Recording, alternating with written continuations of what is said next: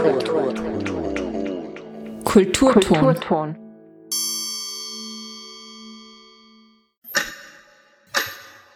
Die Zeit verringt, die Zeit verringt, die Zeit verringt.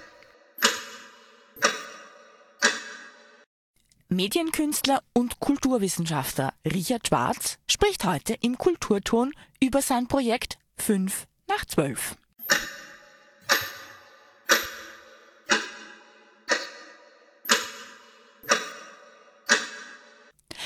Darin hat er sich mit einem Thema beschäftigt, das im ersten Moment banal klingt. Mit der Zeit und der Zeitmessung in Innsbruck.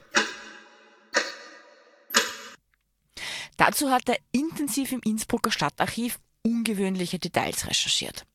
Für eine Aktion im Rahmen von Kunst im öffentlichen Raum im Oktober 2023. Diese Kunstförderung stand dabei unter dem Titel Zeitenwende. Und Mitte Oktober 2023 hat Richard Schwarz dann wirklich einige der wichtigsten Uhren im öffentlichen Raum in Innsbruck für zwölf Stunden lang stillstehen lassen.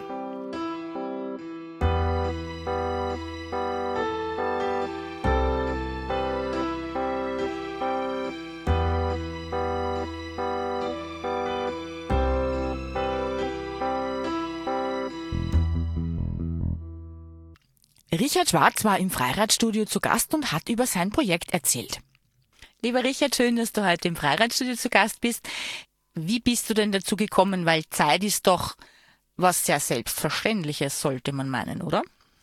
Ja, das klingt schon fast wie, wie eine Einladung, sich damit zu beschäftigen. Hm, ich glaube, dass es schon einfach so Beobachtungen waren, die dann äh, mit der Zeit zum Tag gehabt haben. Also mit Zeit als einer Institution, die wir brauchen, damit wir uns Termine ausmachen können. Und die erste offizielle ähm, Arbeit zur Zeit war halt die Abschlussarbeit in europäischer Ethnologie, wo es um Zeitwohlstand gegangen ist. Und damals eigentlich auch schon die Frage war, ob man nicht ein anderes Verhältnis zur Zeit finden kann.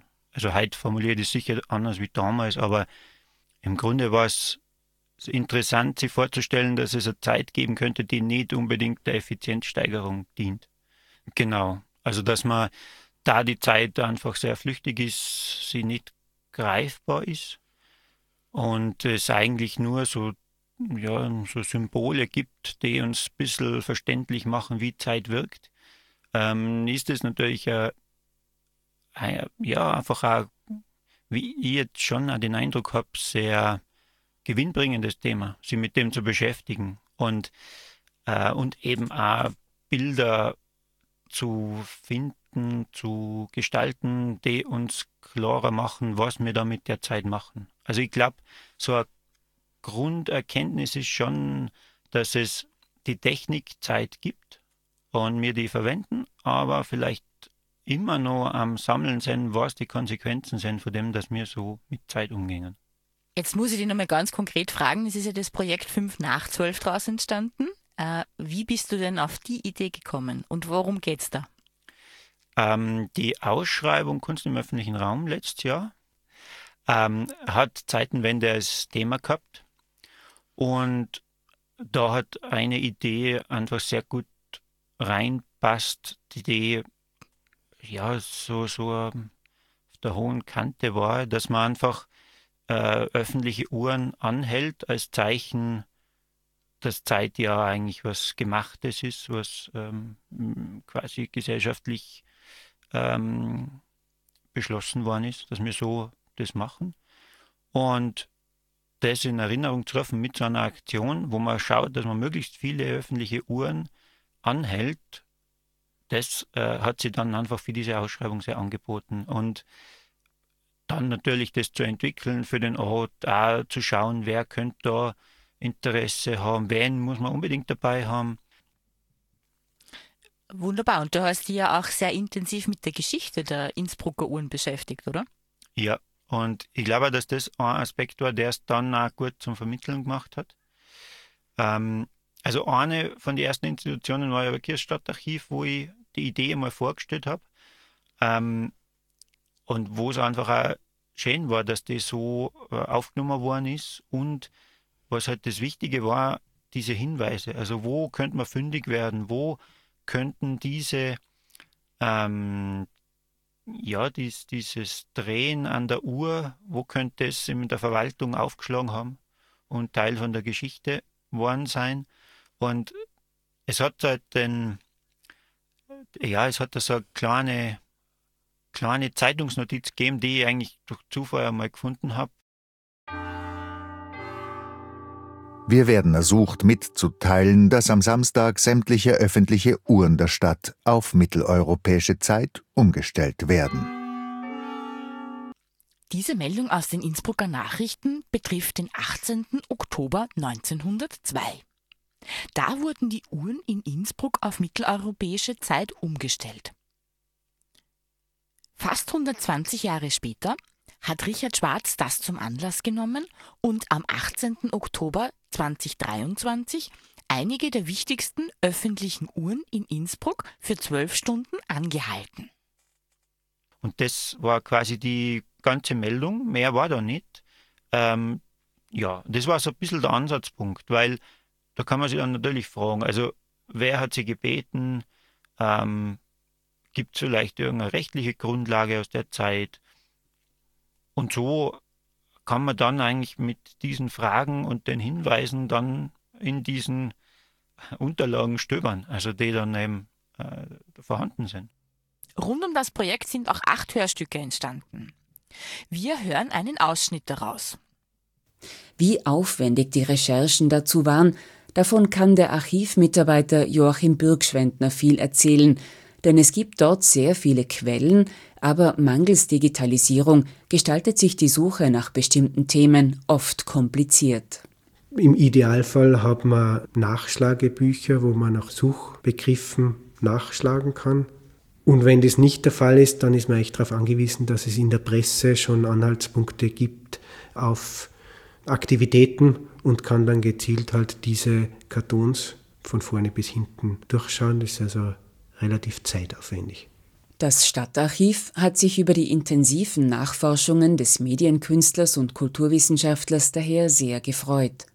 Sie speisen nicht nur ein spannendes Kunstprojekt im öffentlichen Raum, sondern bringen auch einen Mehrwert für das Archiv. Ja, definitiv. Ja, also gerade fürs 19. Jahrhundert ist es toll, wenn so Spezialanfragen kommen und man dann versucht, Sachen zu finden und dann äh, draufkommt, was für Schätze man heben kann und dass, dass man also, wenn man sucht, auch findet.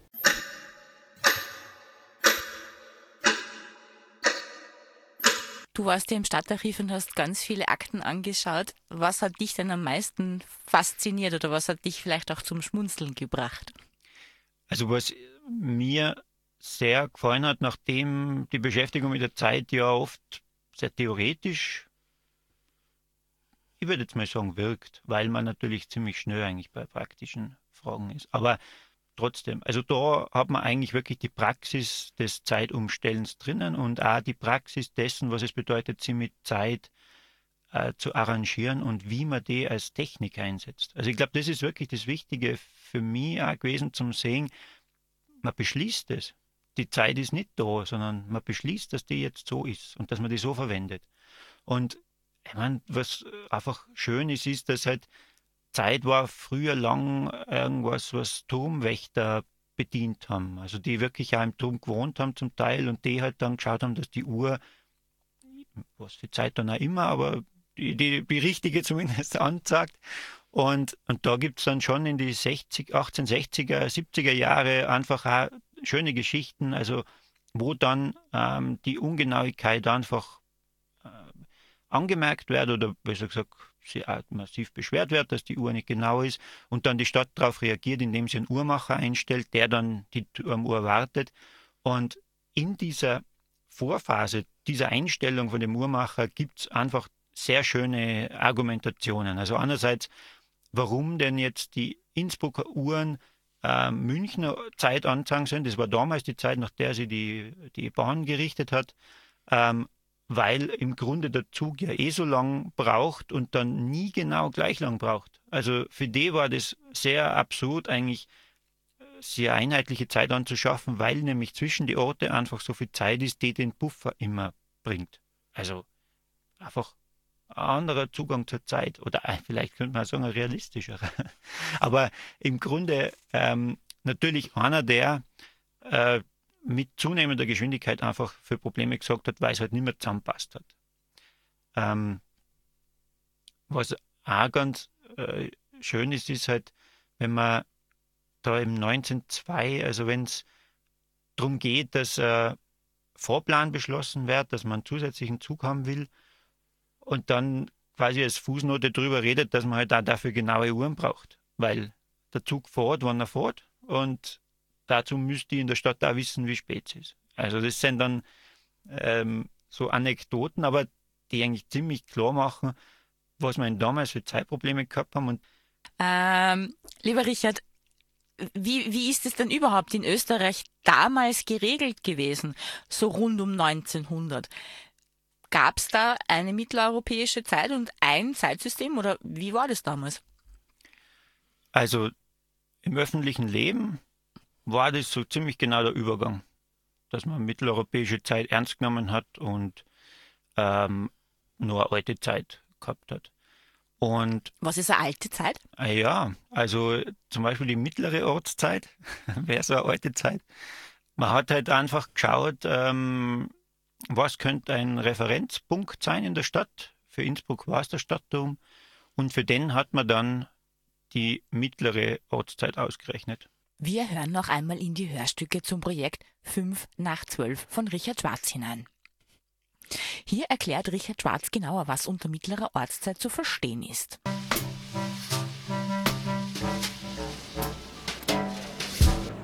Das kennen wir nicht, weil wir kennen halt mitteleuropäische Zeit, aber nicht mittlere Zeit. Und deswegen die Station, weil man da die Sonne nur sieht. Der Blick geht nun zur südlichen Seite des Innsbrucker Stadtturms. Wenn jetzt da dieser Schattenwurf von dem Polstab auf 12 ist, dann ist quasi Mittag in Innsbruck. Also die Sonnenuhr sagt wahre Ortszeit. Und wenn dann von diesem Schattenstand quasi ein Tag vergeht und wieder der Schatten auf 12 geworfen wird, dann ist ein Sonnentag vorbei und den kann man durch 24 teilen und hat dann einheitliche Stunden. Also das war quasi dann die wahre Ortszeit und wahre Ortsstunden. Das hat aber dann Anfang vom 19. Jahrhundert nicht mehr gereicht, weil es nämlich so ist, dass der Sonnentag übers Jahr unterschiedlich lang ist. Also das weicht von Viertelstunde plus bis Viertelstunde minus ab, dass es nicht 24 Stunden sind, sondern eben mehr und weniger. Und das wollte man vereinheitlichen. Und man hat sich dann eine fiktive Sonne ausgedacht und der, deren Lauf von der fiktiven Sonne, die ergibt dann die mittlere Zeit, die mittlere Ortszeit. Also es war schon mal so eine erste künstliche Zeit, weil es eigentlich keine Naturbeobachtung mehr ist, mit der man die Zeit dann für Innsbruck gestellt hat, sondern eine Berechnung.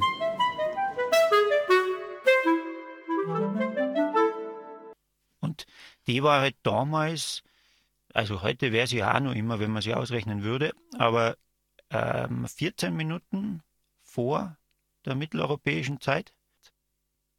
Also im Grunde ist der Innsbrucker Mittag später als wie der Mittag, den wir heute haben. So, um zeitlich zu orientieren. Okay, aber wie ist, wann hat man sich äh, entschieden, dass man, wie gesagt, auf die mitteleuropäische Zeit umstellt? Da muss ja auch Gründe dafür gegeben haben. Ja, ähm, also es hat ähm, am Ende vom 19. Jahrhundert äh, die, die Motivation gegeben, einheitliche Zeit zu schaffen. Die ist vor allem von der Eisenbahn. Also einer von, dieser, von diesen Initiatoren der Weltzeit ähm, war kanadischer Eisenbahningenieur. Ähm, ist jetzt sehr ein bisschen vage, aber im Grunde so, man, man weiß, aus was für einer Ecke es, es kommt. Und es ist einfach notwendig geworden aus einer Sicht, ähm, weil man sonst so durcheinander kommt mit diesen ganzen unterschiedlichen Abfahrtszeiten der Züge. Also manche sind nach der Ortszeit abgefahren, andere nach der Ortszeit. War einfach schwierig. Und so hat dann auch in Österreich eigentlich, ich glaube, die Post war auch noch um die Zeit. Aber nehmen, bleiben wir mal bei der Eisenbahn. Die hat dann äh, Anfang der 1890er Jahre für den Betrieb die mitteleuropäische Zeit übernommen. Also die Züge sind dann nach mitteleuropäischer Zeit abgefahren.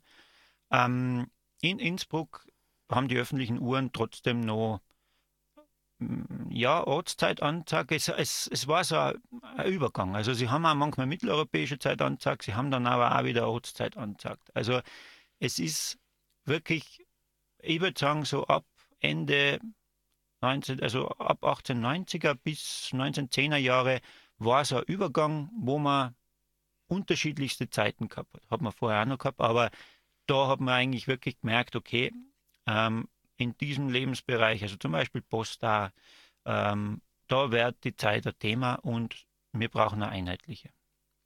Über die Stadt hinaus. Ja, genau. Und was halt schon interessant ist, ist, dass eben so eine, so eine gewichtige gesellschaftliche Entscheidung nicht so ein, ja, so, so wie ein, ähm, ein, ein, ein überregionales Gesetz hat, wo man sagt, okay, ähm, ab diesem Tag laufen die Uhren nach der Zeitrechnung und ähm, so, so beschließen wir. So, das war eigentlich nicht der Fall. In Österreich hat es dann als ja, größ, größere Gemeinschaft, wo man einen Beschluss äh, gemacht hat, der auch wirklich, ähm, wo, es wirklich beschlossen worden ist und veröffentlicht worden ist, war die Stadt Wien 1910, die gesagt hat, jetzt laufen die öffentlichen Uhren äh, mit mitteleuropäischer Zeit. Aber sonst jetzt für Innsbruck ist sowas nicht, also noch nicht aufgetaucht. Oder man findet da eigentlich nichts. Man findet nur sehr oft und eben in dieser Zeit die Bemühungen, dass man die Uhren genauer bringt und mitteleuropäische Zeit dann schlussendlich auch anzeigt. Wie groß die Probleme mit verschiedenen Uhrzeiten innerhalb der Stadt waren, das zeigt eine Beschwerde, die Richard Schwarz aus der damaligen Zeit gefunden hat. Wir hören dazu noch einmal in die Hörstücke des Projektes 5 nach 12 hinein, wo er über diese Beschwerde etwas näher erzählen wird. Im Winter des Jahres 1861 Genauer gesagt am 16. Februar 1861 erhielt der Stadtmagistrat Innsbruck ein Schreiben von der Kaiserlich-Königlichen Postdirektion für Tirol und Vorarlberg. Inhalt des Schreibens war eine Beschwerde. Die verschiedenen Uhren der Stadt Innsbruck würden seit einiger Zeit eine, wie es heißt, sehr differenzierende Tagszeit anzeigen und dass das schon zu sehr großem Ärger bei den Kunden geführt hat und auch für den Postbetrieb auch überhaupt nicht geht. Beim Stadtspaziergang erzählt Richard Schwarz, was er beim Studieren der Akten im Stadtarchiv so alles gefunden hat. Als Beispiel führen Sie da an, ich lese jetzt ein Zitat aus, aus dem Schreiben von der Postdirektion vor. So war beispielsweise vor einigen Tagen die Servitenuhr gegen die Stadtuhr um beinahe 15 Minuten zurück und wieder diese gegen die Bahnuhr zurück. Obschon sie sonst, da die Bahnuhr nach Münchner Zeit gestellt ist, eine um ein paar Minuten frühere Zeit zeigen sollte.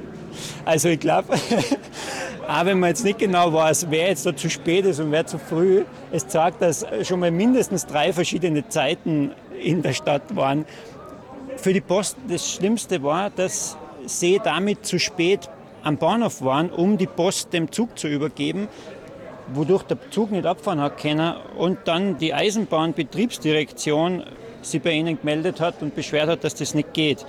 Und deswegen eben die Bitte an den Stadtmagistrat für Genauigkeit der Uhren zu sorgen. Der Stadtmagistrat antwortete der Postdirektion, dass man sehr wohl die öffentlichen Uhren der Stadt aufeinander abstimmen würde, und zwar immer orientiert an der Uhr am Stadtturm. Die Servitenuhr sei Privateigentum des Klosters, daher habe man hier keinen Einfluss. Interessant wird es, als der Beamte der Stadt Innsbruck dann noch gesondert auf die Bahnhofsuhr eingeht und anmerkt, dass der Zeitunterschied zwischen hier und München sehr leicht durch eine Fahrt zwischen Innsbruck und München ausgeglichen werden kann. Also im Grunde sagen sie, wenn man in Innsbruck nach Innsbrucker Zeit abfährt, und dann in München mit Innsbrucker Zeit ankommt, ist eigentlich äh, irrelevant. Und das Tolle ist eben die Argumentation, weil die Dauer von der Zugfahrt, die ist ja eh nie gleich. also aus Erfahrung weiß man, dass so eine Fahrt einmal so lang, mal so lang dauert. Und warum bitte sollten eben deswegen die Innsbrucker Uhren genau dieselbe Zeit sagen als wir die Münchner Uhren? Man war also bereit, ein gewisses Maß an Unplanbarkeit zu akzeptieren. Es war klar, dass die Dauer einer Bahnfahrt von vielen Faktoren abhängt und nie ganz normierbar sein würde.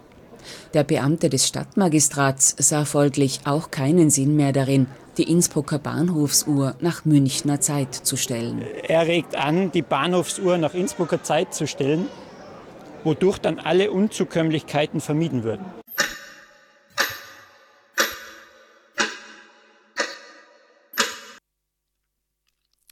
Ganz so einfach war die vorgeschlagene Lösung dann doch nicht.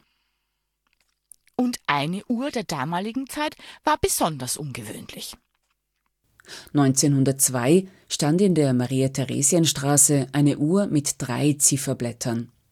Wie einer Einsendung an die Innsbrucker Nachrichten zu entnehmen ist, zeigten alle drei Zifferblätter verschiedene Uhrzeiten. Die Stadt wurde gebeten, sich um Vereinheitlichung zu kümmern. Nur einen Monat später beschäftigte sich der Gemeinderat mit dem Thema und stellte fest, dass eine einheitliche Uhrzeit in der Stadt gebraucht werde. Durch intensive Recherchen im Stadtarchiv hat Richard Schwarz auch herausgefunden, dass dass 1902 der Uhrmacher Johann Höppberger mit der verantwortungsvollen Aufgabe betraut wurde, für eine einheitliche Uhrzeit in Innsbruck zu sorgen. Sein Angebot schien dem Gemeinderat am plausibelsten, vermutet Richard Schwarz. Der hat nämlich als Schätzung drinnen für seinen Aufwand, dass er alle zwei Tage drei Stunden braucht, damit das passieren kann, dass die Uhren im Zentrum immer die mitteleuropäische Zeit sagen.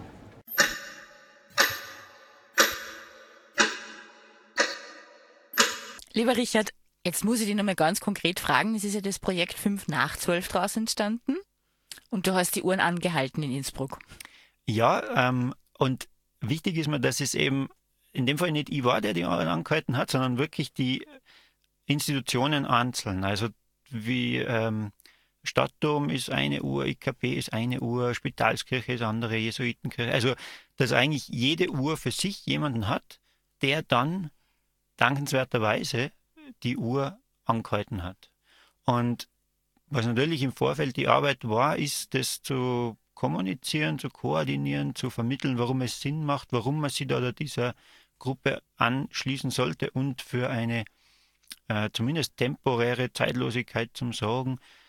Ja, und auch, dass man natürlich schaut, dass das vermittelbar wird. Also, so wie wir jetzt darüber reden, das ist natürlich auch sehr wichtig für so ein Projekt, dass es nachvollziehbar wird, warum da die Uhren stehen bleiben. Und ich glaube, dass es für nicht wenig Leute äh, sehr sinnvoll ist, sowas zu machen, weil sie einfach ja, ich würde mal sagen, ein problematisches Verhältnis zur Zeit haben.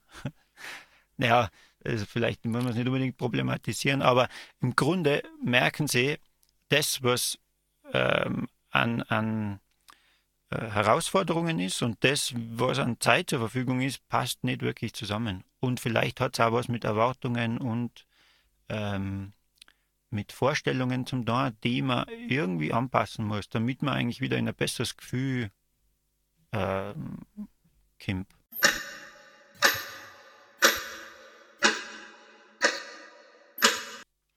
Wir hören noch einmal kurz in die Hörstücke zum Projekt 5 nach 12 hinein, die Sonja Bried gestaltet hat. Zeitlos für zwölf Stunden am 18. Oktober 2023. Der Kern des Projekts 5 nach 12.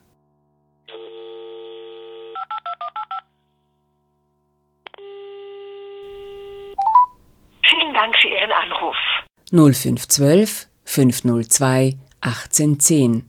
Die Sonderhotline der Innsbrucker Kommunalbetriebe zum 18.10. Sie haben gehört, dass öffentliche Uhren stillstehen oder es sogar mit eigenen Augen gesehen? Dienstag, 17. Oktober 2023, 23.45 Uhr in der Innsbrucker Altstadt vor dem Stadtturm. Karl Munter von der Firma Absamer Leute Anlagen macht sich bereit.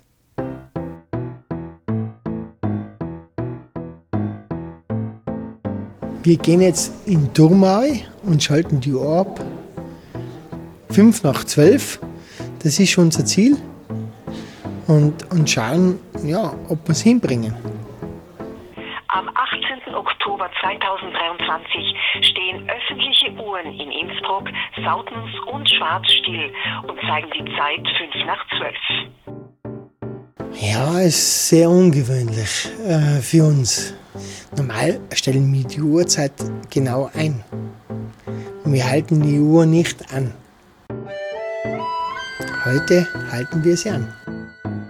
Als temporäre Denkmäler sind sie Teil des Kunstwerks 5 nach 12 oder warum wir nicht bremsen können. Wir schauen jetzt ganz genau auf die Sekunden und sobald sie in Kontakt hat, man hört jetzt vielleicht schnackeln, genau um 49 hört man schnackeln und jetzt ist und jetzt schaltet man die Uhr aus und jetzt ist genau 12 Uhr 5. Und das ist jetzt die Zeit.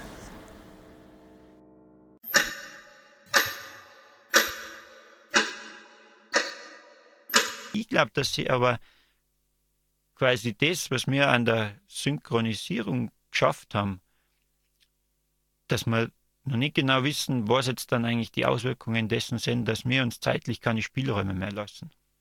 Also indem wir unsere Uhren immer genauer bringen, haben wir wahrscheinlich, wie würde man sagen, ja, immer weniger Spielraum und das spüren wir. Also so wie dass Beschleunigung eigentlich immer mehr Verspätungen mit sich bringt. Und das ist kein schönes Gefühl. Und wenn man das vielleicht realisiert und eigentlich weiß, dass das nicht ein eigenes Problem ist, sondern auch ein gesellschaftliches. Also natürlich kann man sich selber auch dazu zwingen, dass man zeitlich andere Umgangsarten pflegt. Problem ist immer dann, und da sind wir dann auch wieder im 19. Jahrhundert, wenn der Zug fährt, fährt er halt. Also da insofern glaube ich, wäre es ganz interessant, darüber nachzudenken, wie könnte man denn Zeit wieder so oder nicht wieder, äh, wie könnte man Zeit so denken, dass sie zu dem passt, was wir an technischen Möglichkeiten haben und zu dem passt, was wir auch als äh, Mensch, als Gesellschaft äh, vielleicht an Spielräumen brauchen.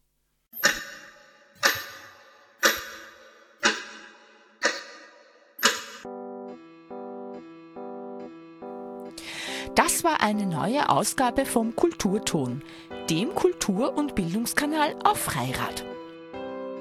Mehr zum Projekt 5 nach 12 auf der Projektwebseite www.5nach12.info. Diese Sendung und auch die acht Hörstücke zum Projekt 5 nach 12 von Sonja Priet könnt ihr nachhören auf der Radiothek der Freien Radios Österreich unter www.freie-radios.online. Den Kulturton hört ihr von Montag bis Freitag um 18.30 Uhr und die Wiederholung der Sendung am darauffolgenden Werktag um 8 Uhr früh. Diese Sendung wurde von Marion Umgeher gestaltet.